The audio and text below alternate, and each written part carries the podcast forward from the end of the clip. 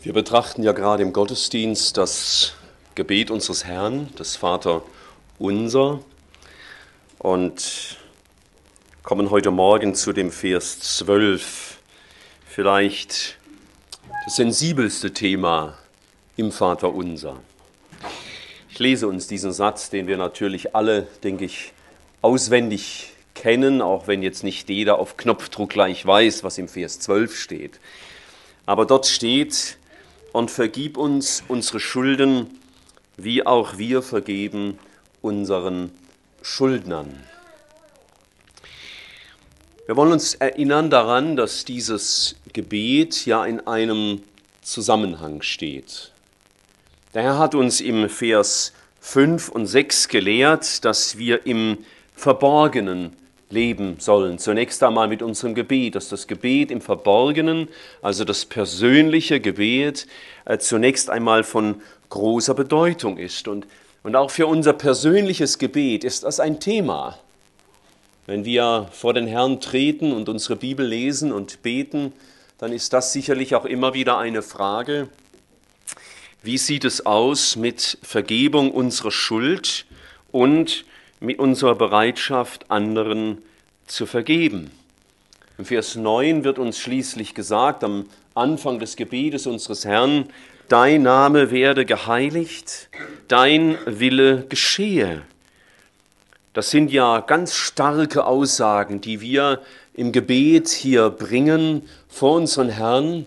Und unser Herr wird geheiligt, gerade auch dadurch, dass wir um Vergebung unserer eigenen Schuld bitten und dass wir auch bereit sind, wiederum anderen zu vergeben. Vergib uns unsere Schulden, sagt hier der Text im Matthäus, der Paralleltext im Lukas-Evangelium äh, sagt, und vergib uns unsere Sünden. Nun, das ist nur ein anderes Wort für den gleichen äh, Sachverhalt. Unsere Sünden sind unsere Taten, die wir gegen den Willen des Herrn tun, und Schuld ist das, was die Konsequenz daraus ist. Wenn ich Gottes Wort übertrete, werde ich schuldig an ihm. Ich habe mich jetzt schon eine ganze Weile immer wieder gedanklich mit diesem Satz beschäftigt. Natürlich wie die meisten von uns gewiss nicht zum ersten Mal. Und hier ist ja zunächst die Rede von unserer eigenen Schuld. Vergib uns unsere, vergib uns meine, vergib mir meine Schuld. Es ist zunächst einmal wichtig, Schuld in unserem Leben überhaupt zu erkennen. In diesen Tagen war ein Prozess abgeschlossen worden in Italien, Dort wurden SS-Männer, die im Zweiten Weltkrieg schlimme Taten in Italien äh, ja, ausgeübt hatten, verurteilt. Sie waren selber nicht anwesend. Dieses Urteil wird auch nicht mehr vollstreckt werden, weil diese Männer inzwischen zu alt dafür sind. Ich habe mich nur immer wieder gefragt, und das war mir wieder ein Anstoß, wir haben diese Männer und mit ihnen viele, viele, viele andere Männer diese vergangenen 60 Jahre gelebt mit ihrer Schuld. Es ist ja immer sehr sensibel, was über einen Krieg zu sagen, vor allen Dingen dann, wenn man bewahrt geblieben ist, davor einen Krieg zu erleben, geschweige denn aktiv an ihm teilzunehmen. Aber wie lebt man mit offensichtlicher Schuld? Wie lebt man mit furchtbaren Verbrechen gegen die Menschlichkeit, wenn man 800 Frauen und Kinder einfach abschlachtet? Wie lebt man damit? Ein Gericht in Italien, auch ein Urteil, das gesprochen wird, nimmt uns ja nicht die Schuld.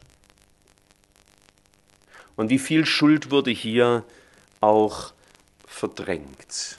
Es ist so wichtig, vor Gott still zu werden, auch wenn wir keine SS-Männer waren im Zweiten Weltkrieg. Es ist wichtig, still zu werden vor Gott, damit er reden kann mit mir und mit dir über unsere Schuld. Wir Menschen haben ja mit Schuld ein grundsätzliches Problem. Und das sehen wir auch in der Schrift immer wieder. Da ist zum Beispiel David in seinem sehr ergreifenden Bußpsalm, dem 32. Da sagt er, als ich es verschweigen wollte, da vertrockneten meine Gebeine, wie es im Sommer dürre wird. Hier war ein Mann, der verschwieg Schuld. Er wusste, ich bin schuldig an Gott und an Menschen. Aber er hat es versteckt, vor sich selber versucht zu verschweigen, vor seinem eigenen Gewissen. Er hat sich geweigert, mit Gott darüber zu sprechen und er hat sich geweigert, mit Menschen darüber in Ordnung zu kommen. Schuld kann verschwiegen und verdrängt werden. Und das hat immer dramatische Auswirkungen in unserem Leben. Schuld kann auch wegdiskutiert werden. Ich erinnerte mich an Hiob. Hiob war ein Mann, dem schlimme Dinge geschehen und wer hat nicht schon dagestanden und den Kopf geschüttelt, was über diesen Mann nicht alles gegangen ist. Und es gäbe über Hiob sehr viel zu sagen, ich will nur eine Sache betonen, auch in dieser Zeit redete Gott mit Hiob. Gott wollte Hiob auch seine Schuld zeigen. Und wie reagiert der Hiob? Er sagt in Hiob 27, Vers 5, Fern sei es von mir, dass ich euch Recht gebe. Ich werde mir meine Unschuld nicht nehmen lassen bis an mein Ende. Ich halte an meiner Gerechtigkeit fest und werde sie nicht loslassen. Mein Gewissen straft mich über keinen meiner Tage. Und das haben wir so wahrscheinlich noch nicht ausgedrückt, jedenfalls hoffe ich das nicht. Aber hier ist ein Mann, der in Selbstgerechtigkeit und Stolz seine Sünde klein redet. Und der Johannes sagt einmal in seinem ersten Brief, Kapitel 1, Vers 8, wenn wir sagen, dass wir keine Sünde hätten, dann betrügen wir zuallererst uns selbst. Schuld, die nicht bekannt wird, Schuld, die wir nicht unter die Vergebung bringen, nimmt uns auch Kraft. Das wurde mir einmal sehr bedeutsam im Psalm 31, Vers 11. Da sagt der Psalmist, der David, Psalm 31, 11, denn mein Leben ist dahingeschwunden in Kummer und meine Jahre mit Seufzen, meine Kraft ist gebrochen durch meine Schuld und meine Gebeine sind schwach geworden. Da war Sünde im Leben von David und die hat er ignoriert, die hat er verdrängt, die hat er nicht zugegeben, die hat er nicht bereinigt. Und er sagt, und die Folge war, mir ist die Kraft entschwunden. Ich hatte keine Kraft mehr, keine Kraft, mein Leben zu bestehen, meine, keine geistliche Kraft mehr. Man kann auch für seine eigene Sünde blind sein, sie gar nicht sehen. Und dann kann man, wie man so sagt, mit Menschen und mit Engelszungen reden und der andere versteht es nicht. Ich dachte dabei an diese erschreckende Geschichte aus Jesaja 6. Gott beauftragt Jesaja mit der Verkündigung einer Botschaft und er sagt dann zu Jesaja: Geh hin und predige, dass sie nicht sehen mit offenen Augen und dass sie nicht hören mit offenen Ohren. Hier war jemand, zu dem redete Gott, aber in einer Weise, dass ihm Augen und Ohren verschlossen wurden. Er konnte nicht mehr sehen. Es war ein Teil von Gottes Gericht. In der Offenbarung Kapitel 3 wird einer Gemeinde mal gesagt, du sagst von dir selbst, ich brauche nichts, ja? Ich habe alles. Ich bin perfekt. Und Gott sagt, und du weißt nicht dass du arm bist und blind und jämmerlich und bloß. Ich rate dir, sagt Gott dieser Gemeinde, dass du Augensalbe kaufst, damit du siehst, damit du, liebe Gemeinde, auch deine Schuld siehst. Vergib uns unsere Schuld ist ein ganz zentrales Thema unseres geistlichen Lebens und es ist ein Thema, über das wir mit Gott reden müssen. Und vor dem, der Bitte um Vergebung unserer Schuld kommt natürlich zuerst die Erkenntnis meiner Schuld. Auch darum dürfen wir Gott bitten, Herr, öffne mir die Augen, damit ich mich sehe, wie du mich siehst. Was meint Gott mit Schulden, wenn er hier uns das so beten lehrt? An welche Schuld denkt er? Nun, da ist sicherlich ganz viel zu sagen. Ich will nur zwei, drei Dinge nennen. Es ist einmal die ganz grundsätzliche Lebensschuld, wenn Gott nicht Herr unseres Lebens sein darf. Wenn wir uns nicht bekehren, um ihm unser Leben zu geben. Es ist ein gewaltiges Vorrecht, wenn Gott uns zeigt, dass wir schuldig sind und Errettung brauchen. Und es ist dramatisch, das zu verdrängen und das auf die lange Bank zu schieben, Gott darauf eine Antwort zu geben. Wir haben vorhin in sehr eindrücklicher Weise gehört, dass der Vater seinen Sohn gab. Er gab ihn für unsere Schuld. Für die Schuld, dass wir uns selbst ins Zentrum unseres Lebens gesetzt haben und Jesus und uns weigern, Jesus, das den Herrn unseres Lebens sein zu lassen. Das ist die grundsätzliche Schuld des Menschen. Gottes Stimme kann auch schweigen, wenn sie lange genug überhört wird. Ich las dieser Tage für mich einen Vers aus dem Propheten Maleachi. Da sagt Gott zum Volk, Maleachi 3, Vers 8, darf ein Mensch Gott berauben, wie ihr mich beraubt? Vergib uns unsere Schuld vielleicht auch dort, wo wir Gott berauben, wo wir ihn aus Teilen unseres Lebens ausklammern. Wenn wir ihm unseren Le Willen nur dort ausliefern, wo es uns gefällt, wo unsere Zeit ihm nicht ausgeliefert ist, sondern nur, das, nur er das bekommt, was wir halt meinen übrig zu haben, wo er nicht regieren darf über unser Geld, über unsere Ziele. Oder ich denke an den ganzen großen Bereich, was ich mal mit moralischer Übertretung nennen will, wo wir Gottes Gebote übertreten, die er gegeben hat zu unserem Besten. Vergib uns unsere Schulden, das ist ein sehr wichtiges Thema. Darüber hat Gott mit uns zu sprechen. Und es ist so gut und wichtig, wenn wir auf ihn hören.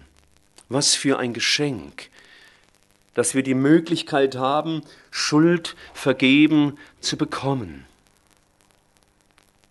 Ich habe es neulich jemand vorgelesen aus Matthäus 20, im Vers 28, wo Jesus Folgen gesagt, Matthäus 20, 28, des Menschensohn ist nicht gekommen, um sich dienen zu lassen, sondern um zu dienen und sein Leben zu geben als Lösegeld für viele.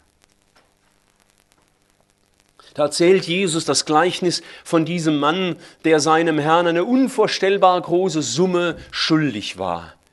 Ich habe es mal ausgerechnet, es waren 200.000 Jahreslöhne. Das war er ihm schuldig. Und der Herr vergab ihm alles mit einem Handstrich. Und er traf einen anderen, der ihm nur drei Monate schuldig war, und er wirkte ihn und warf ihn ins Gefängnis. Was für ein Geschenk der Liebe Gottes, eine Schuld zu vergeben, die ich niemals wieder gut machen kann, ihm gegenüber und vielleicht auch manchmal Menschen gegenüber nicht. Wenn unsere Schuld blutrot wäre, soll sie schneeweiß werden. Es gibt kein Thema, das ich vor Gott verschweigen muss. Es gibt keine Schuld, die er nicht vergibt. Und noch mehr, auch die schlimmsten Konsequenzen unserer Sünde können überwunden werden. Da, wo wir uns selber viel Schaden angetan haben durch unsere Sünde, wo die Not groß geworden ist wegen unserer Schuld, da sagte Herr Jesus, dass er gekommen ist, um den Armen gute Botschaft zu verkündigen, den Gefangenen, dass sie frei werden, den Blinden, dass sie wieder sehen, den Unterdrückten, dass sie frei ausgehen können. Euch würde ich am liebsten jetzt ganz lange erzählen von Menschen, die mit Gott in Ordnung kamen und deren Leben neu wurde, wo schlimme Folgen der Sünde überwunden wurden und Menschen frei wurden. Ehen gesund wurden, Süchte durchbrochen wurden, psychische Erkrankungen geheilt wurden und viele andere Dinge. Das ist gewaltig, was Gottes Vergebung vermag. Vergib uns unsere Schuld. Was für ein Thema. Das ist ja, wie es der Stefan vorhin sagte, vielleicht etwas, woran wir uns schon gewöhnt haben, dass unser Herz manchmal gar nicht mehr bewegt. So gewaltig. Und deswegen dürfen wir wahr werden vor Gott und dürfen wahr werden vor Menschen. Vergib uns unsere Schuld. Dieser Vers geht nun weiter, wie auch wir vergeben unseren Schuldigern. Ganz offensichtlich ist das eigentlich der Schwerpunkt der Aussage Jesu in diesem Vers. Vergib uns unsere Schuld, wie wir unseren Schuldnern vergeben. Denn im Vers 14 und 15 hakt er nochmal nach und sagt als Kommentar, denn wenn ihr den Menschen ihre Verfehlungen vergebt, so wird euch euer himmlischer Vater auch vergeben. Wenn ihr aber den Menschen ihre Verfehlungen nicht vergebt, so wird euch auch euer himmlischer, euer Vater eure Verfehlungen nicht vergeben.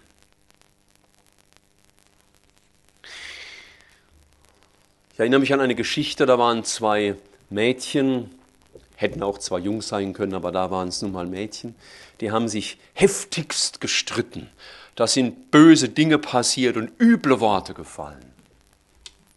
Und die Lehrerin kam dazu und merkte das, griff ein, hat die beiden Streithähne auseinander, hat gesagt, so, und ihr entschuldigt euch jetzt beieinander. Und dann hat die eine der anderen huldvollst die Hand gereicht und hat ihr gesagt, ich bin bereit, dir deine Boshaftigkeiten zu vergeben. Und die andere sagt, und ich dir deine böswilligen Behauptungen. Die Lehrerin hatte gesagt, bittet um Vergebung. Und die anderen, die waren ja noch besser, gell? die haben ja den, dem anderen Schuld vergeben. Das ist ja was ganz Nobles, wenn wir anderen Schuld vergeben, aber wir begreifen, da stimmt was nicht. Da fehlt die erste Hälfte vom Vers. Vergib uns unsere Schuld. Da hätte natürlich etwas anderes gesagt gehört. Wir können anderen herablassend und huldvoll Schuld vergeben, kommen uns vielleicht noch toll dabei vor und merken gar nicht, dass wir unsere eigene Schuld nicht wahrgenommen haben.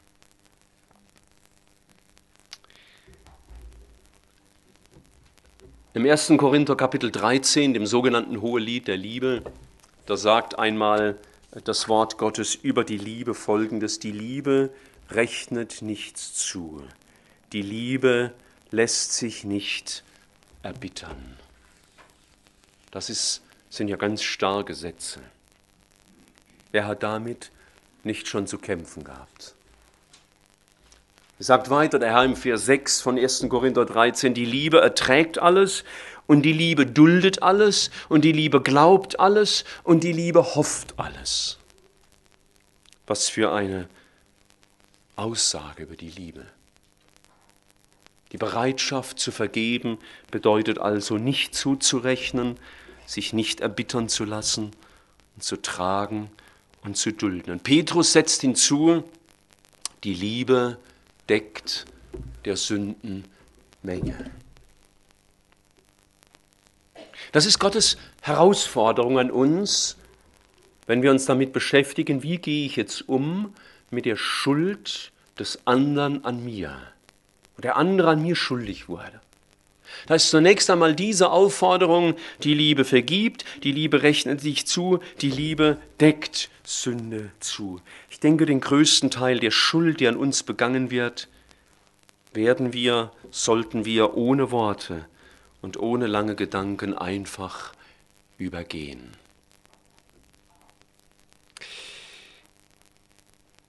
Wir sollten nicht allzu empfindlich reagieren. Wer allzu empfindlich reagiert und beleidigt ist, der zeigt vielleicht auch viel von seiner Selbstgerechtigkeit und seinem Stolz, der sich selber zu wichtig nimmt. Nun gibt es aber manches, das wird nicht so leicht überwunden. Das sitzt tief. Ich lese uns dazu einen, einen kleinen Abschnitt aus dem Markus-Evangelium, Kapitel 11. Es lohnt sich vielleicht, den aufzuschlagen. Da ist mir etwas aufgefallen, was ich so noch nie sah. Markus 11, ich lese ab Vers 23. Ab Vers 23. Markus 11, ab Vers 23. Jesus sagt hier, denn wahrlich, ich sage euch, wenn jemand zu diesem Berg spricht, hebe dich und wirf dich ins Meer, und in seinem Herzen nicht zweifelt, sondern glaubt, dass das, was er sagt, geschieht, so wird ihm zuteil werden, was immer er sagt. Darum sage ich euch, alles, was auch immer ihr im Gebet erbittet, glaubt, dass ihr es empfangt, so wird es euch zuteil werden. Und wenn ihr da steht und betet, so vergebt, wenn ihr etwas gegen jemanden habt, damit auch euer Vater im Himmel euch eure Verfehlungen vergibt. Wenn ihr aber nicht vergebt, so wird auch euer Vater im Himmel eure Verfehlungen nicht vergeben. Schuld des anderen an mir kann sein wie ein Berg. Ich habe das muss ich sagen, noch nie in diesem Zusammenhang gesehen. Normal, wenn wir von diesem Berg hier sprechen, diesem Zusammenhang denken wir an Berg von Problemen und Widerständen und Feinden und was auch immer. Und das hat auch ohne Zweifel seine Berechtigung. Aber der Zusammenhang ist ein anderer. Hier wird gesprochen von einem Berg, zu dem wir reden können, hebe dich hinweg und wirf dich ins Meer. Und der Herr stellt das in den Zusammenhang der Schuld, die an mir begangen wird. Schuld, an mir kann sein wie ein Berg. Und der Herr sagt, sprich zu diesem Berg, wirf dich ins Meer. Wir könnten auch sagen, sprich zu deiner Anklage an den anderen, die du festhältst, ich werfe dich ins Meer. In welches Meer? Die Bibel spricht einmal vom Meer, und sagt, dass, wir uns, dass unsere Sünden versenkt sind in die Tiefen des Meeres. Und da wird nicht nur meine Schuld versenkt, sondern auch die Schuld des anderen.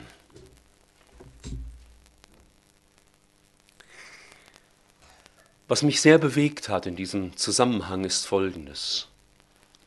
Der Herr spricht von diesem Berg und sagt, wir sollten Glauben an Gott haben. Wenn du glaubst und nicht zweifelst, dann kannst du zu diesem Berg sprechen, wirf dich ins Meer und es geschieht.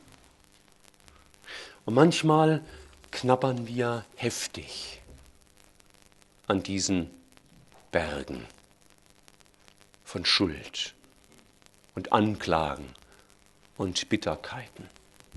Und wir denken, das kriege ich nie los. Vielleicht ist es auch manchmal, dass ich es gar nicht loswerden will weil mein böses Herz auch manchmal gern eine Anklage festhält, um mich vielleicht besser zu fühlen, wie der, wie der andere ist? Glauben an Gott zu haben bedeutet auch, dem Herrn zu vertrauen, dass auch er, dass er auch über der Schuld steht, die an mir begangen wurde. Alle Schuld, die an mir oder dir begangen wird, ging zuerst an Gott vorüber. Gott hätte das verhindern können. Aber er hat es nicht verhindert. Glauben wir und vertrauen wir doch auch jetzt dem Herrn. Herr, auch die Schuld, die an mir begangen wurde, auch die Schuld, mit der ich gar nicht gut umgehen kann, Herr, du hast sie zugelassen. Und deswegen kann ich im Glauben an dich, an deine Fürsorge, an deine Liebe, kann ich diese Schuld in die Tiefen des Meeres werfen.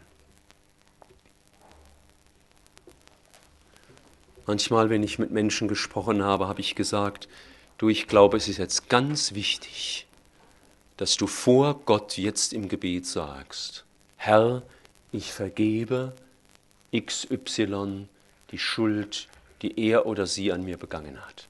Das müssen wir manchmal aussprechen, damit dieser Berg versenkt wird in die Tiefen des Meeres. Das können aktuelle Ereignisse sein, Dinge, die gerade heute Morgen vielleicht passiert sind. Es kann eine Haltung sein, die gelebt wird, wo jemand vielleicht seinen Ehepartner auf Dauer verletzt. Es können ganz alte Geschichten sein, die wir nicht ablegen können. Ich werde das Gespräch mit dieser vielleicht 85-jährigen Frau äh, nicht vergessen die mir aus ihrer frühesten Kindheit erzählte und ihre Lebensbitterkeiten 85 Jahre lang mitgetragen hat, bis sie sie endlich in die Tiefen des Meeres geworfen hat. Ich las neulich einen, für mich persönlich, den Vers war mein, glaube ich, meine letzte Andacht in Gambia, einen Vers aus der Offenbarung. Ich möchte ihn mal in diesen Zusammenhang stellen. Da wird von dem Kampf geschrieben, Offenbarung 12, dem Kampf zwischen der Gemeinde Jesu und den Mächten des Antichristen und der Finsternis. Und da wird Folgendes gesagt, in diesen Kampf hinein, mutmachend für die Gemeinde. Offenbarung 12, Vers 11, und sie haben ihn überwunden um des Blutes des Lammes und um des Wortes ihres Zeugnisses willen und haben ihr Leben nicht geliebt bis an den Tod. Sie haben ihn, den Berg der Anklagen, den Berg der Schuld, und zu diesem Zusammenhang möchte ich es mal stellen. Sie haben ihn überwunden durch des Lammes Blut. Herr, meine Schuld ist vergeben. Und deswegen kann ich auch vergeben. Dein Blut, das mich reinwäscht, es hat auch Waschkraft genug für die Schuld des anderen. Und sie haben ihn überwunden durch das Wort ihres Zeugnisses. Das ist, was wir aussprechen. Zeugnis ist etwas, was ich ausspreche, wozu ich mich stelle. Eben, dass ich vielleicht einmal sage, Herr, ich will jetzt ganz bewusst, vielleicht auch, das oft empfehlenswert, vor einem Zeugen, vor dir aussprechen, Herr, ich vergebe das. Ich will das nicht mehr in meinem Herzen dulden. Ich will es nicht mehr vorrechnen.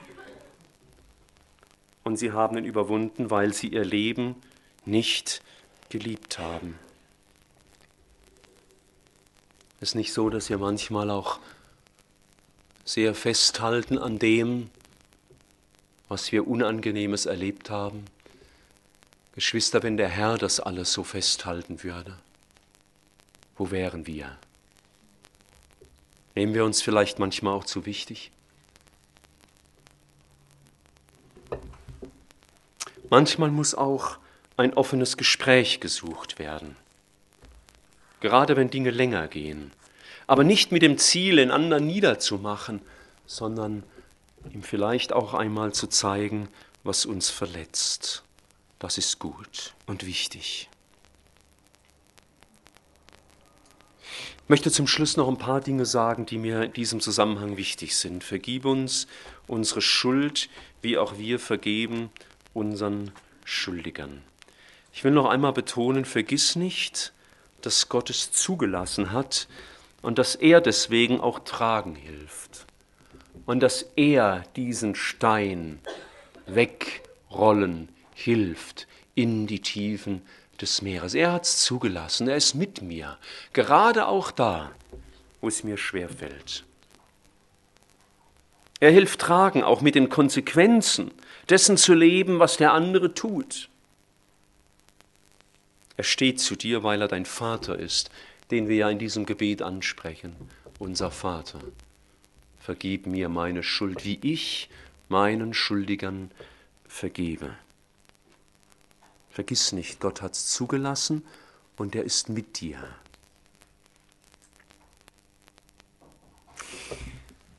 Manchmal ist es auch so, dass unsere Verletzlichkeit und unsere Empfindlichkeit zeigt, dass frühere Dinge nicht gut verarbeitet sind. Wenn ich eine frische Wunde habe, vielleicht an meinem Finger und da drückt jemand drauf, dann tut das weh. In vier Wochen tut es normalerweise nicht mehr weh, aber jetzt.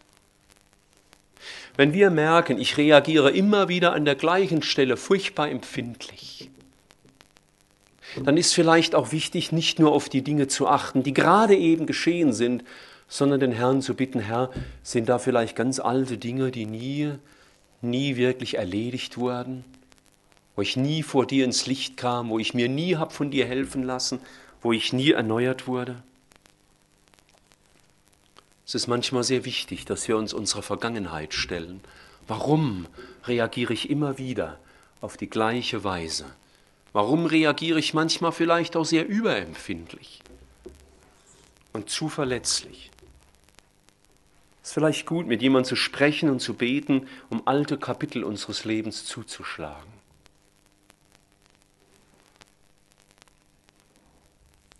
Manchmal, wenn wir empfindlich sind, auch in Bezug auf die Schuld des anderen, kann es ein Zeichen dafür sein, dass wir vielleicht uns selber auch manchmal zu sehr verwöhnen oder auch zu sehr verwöhnt wurden.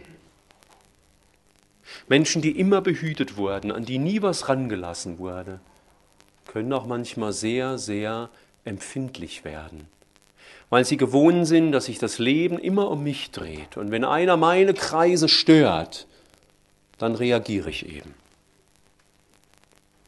Vielleicht ist es auch manchmal Zeichen unseres Stolzes, dass unser Stolz sehr empfindlich reagiert, wenn jemand etwas tut, was wir falsch, was, äh, wenn ein anderer etwas tut, was uns stört. Vielleicht ist manches auch nicht unbedingt Schuld des anderen. Vielleicht ist es meine Schuld, weil ich nicht gut umgehen kann mit dem, was ein anderer tut, wo ein anderer auch Dinge tut und sagt, die mir nicht gefallen wollen. Ich habe mich manchmal schon dabei entdeckt, wenn ich vielleicht auch diskutiert habe über Schuld, die ich hatte, dass dahinter nichts anderes stand als Stolz, der sich nichts sagen lassen wollte. Es ist wichtig, dann Korrektur auch anzunehmen, die Gott mir gibt, auch durch den anderen. Und jetzt kommt da eine, eine sehr weitreichende Aussage Jesu. Darüber müssen wir noch kurz nachdenken. Der Herr Jesus sagt, wenn ihr den Menschen ihre Verfehlungen vergebt, dann vergebe ich euch auch. Und wenn ihr nicht vergebt, dann vergebe ich euch auch nicht. Das kann natürlich jetzt ein Gotteskind in Riesenprobleme stürzen. Es kann nämlich denken, ich habe jetzt im Moment Mühe, dem anderen zu vergeben. Und wenn da steht, Gott vergibt mir auch nicht, ja, bin ich dann verloren? Bin ich dann nicht mehr sein Kind? Was ist dann mit meiner alten Schuld, die ich längst bei ihm abgeliefert habe? Und zunächst einmal, Gott überfordert uns nicht. Gott weiß, dass wir manchmal auch Zeit brauchen, bis wir Dinge, gewisse Dinge verarbeitet haben oder gewisse Dinge aussprechen können. Aber Geschwister, wenn wir uns weigern zu vergeben, dann sagt Jesus, dann geschieht auch etwas zwischen dir, liebes Kind, und mir. Denn warum sollte ich dir deine Schuld vergeben, die du heute Morgen zu mir bringst, wenn du nicht bereit bist, die Schuld, die ein anderer letzte Woche an dir begangen hat, nicht zu vergeben, warum sollte ich dich erhören, wenn du ihn nicht erhörst? Warum sollte ich über deine Schuld hinweggehen, wenn du über die Schuld des anderen nicht hinweggehst? Schuld nicht zu vergeben bedeutet, Gott vergibt mir auch nicht. Das heißt, der Friede mit Gott wird weichen. Da kann ich nicht mehr unbefangen meinem Herrn gegenüberstehen und fröhlich sein. Da tritt eine Entfremdung auf, weil meine Schuld nicht weggeräumt wird und meine Schuld ist dann die, dass ich mich weigere, dem anderen zu vergeben. Wo wir Schuld nicht vergeben, werden wir geistlich nicht mehr wachsen. Wir bleiben stehen. Wir werden Jesus nicht näher kommen. Und wenn wir nicht bereit sind zu vergeben, zeigt das wohl auch, wie wenig wir gedemütigt sind angesichts unserer eigenen Schuld vor Gott. Manchmal habe ich, bin ich schon über mein eigenes Herz erschrocken. Wie selbstverständlich es genommen habe, dass Jesus mir vergibt. Ich gar nicht mehr wirklich gedemütigt war über meiner Schuld und der Tatsache, dass alleine das Erbarmen Gottes mich rettet und wo ich nicht mehr gedemütigt bin über meinem eigenen Versagen, wird mein Herz auch schnell hochmütig dem anderen die Rechnung präsentieren. In meinem Herzen oder vielleicht auch laut. Wenn wir nicht vergeben, dann tritt etwas zwischen uns und den Vater. Denn das Zentrum des Evangeliums ist die Vergebung. Dafür kam er, das macht das Evangelium aus. Und wenn wir da blocken, blocken wir alles weitere ab, was darauf aufbaut. Vergebung ist das zentrale Thema der Schrift. Und ich weiß, dass ich das jetzt aus einem gewissen Zusammenhang äh, herausziehe, aber ich denke, das ist äh, vertretbar. Da wird mal in 1. Korinther 12 über die Gaben des Heiligen Geistes gesprochen und dann wird gesagt, dass die Gaben Gottes zum gemeinsamen Nutzen gegeben sind, also zum Nutzen aller. Und da werden geistliche Gaben aufgezählt. Und eine der Gaben, die Gott uns gegeben hat, die in dieser Liste nur nicht steht, aber die er uns trotzdem gegeben hat, ist die Vergebung. Die größte aller Gaben. Jesus, das Lamm, das für meine Schuld starb.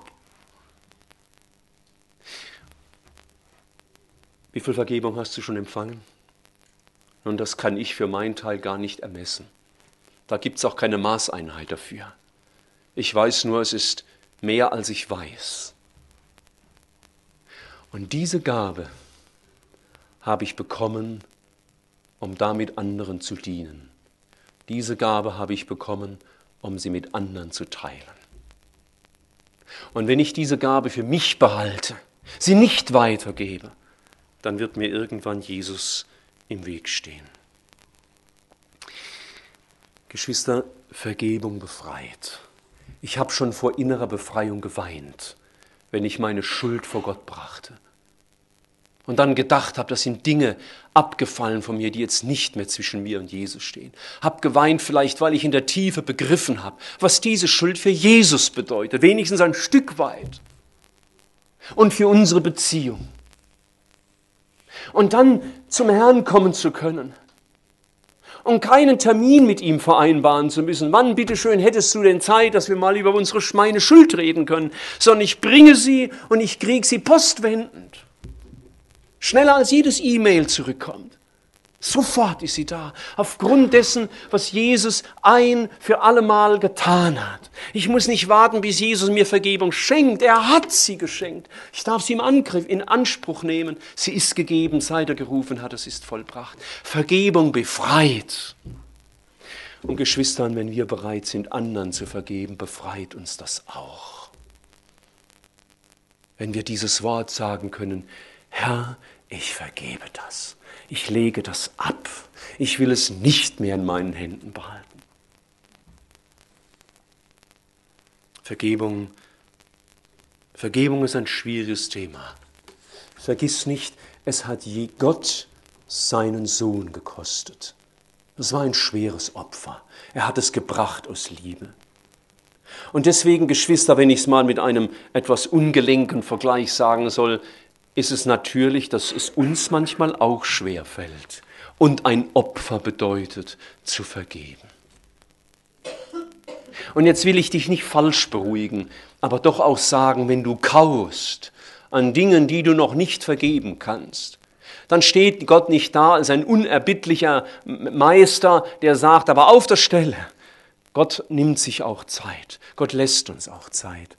Aber wie es einmal in der alten Lutherbibel steht, dass wir die Geduld Gottes nicht auf Langmut ziehen, dass wir die, die Gnade Gottes nicht überziehen, dass wir sie nicht ausnützen, sondern die Gnade Gottes als etwas begreifen, die uns helfen will, Dinge loszuwerden. Vergebung hat unseren Herrn das Leben gekostet und Vergebung weiterzugeben kostet uns manchmal auch viel. Das darf uns dann nicht wundern weil es einen gibt, der das nie will, dass du Vergebung hast und dass du Vergebung schenkst. Und da sind wir in einer geistlichen Auseinandersetzung. Und dann kommt unser eigenes schwerfälliges Herz und unser Stolz noch dazu. Und wir tun uns schwer, aber Gottes Gnade ist da. Lassen wir uns doch helfen mit dieser Zusage des Herrn, sprich zu diesem Berg, hebe dich hinweg und, und versenke dich im Meer. Da ist Befreiung denke, es ist gut, wenn wir einen Moment still werden, jeder für sich. Bitte, dass wir nicht laut beten, einfach still werden vor Gott. Und vielleicht musst du dir eine Notiz machen, einen Namen oder eine Situation, damit du heute Abend wieder dran denkst, wenn du zu Hause bist oder morgen. Das muss geregelt werden. Darüber muss ich reden. Ich schließe dann mit Gebet.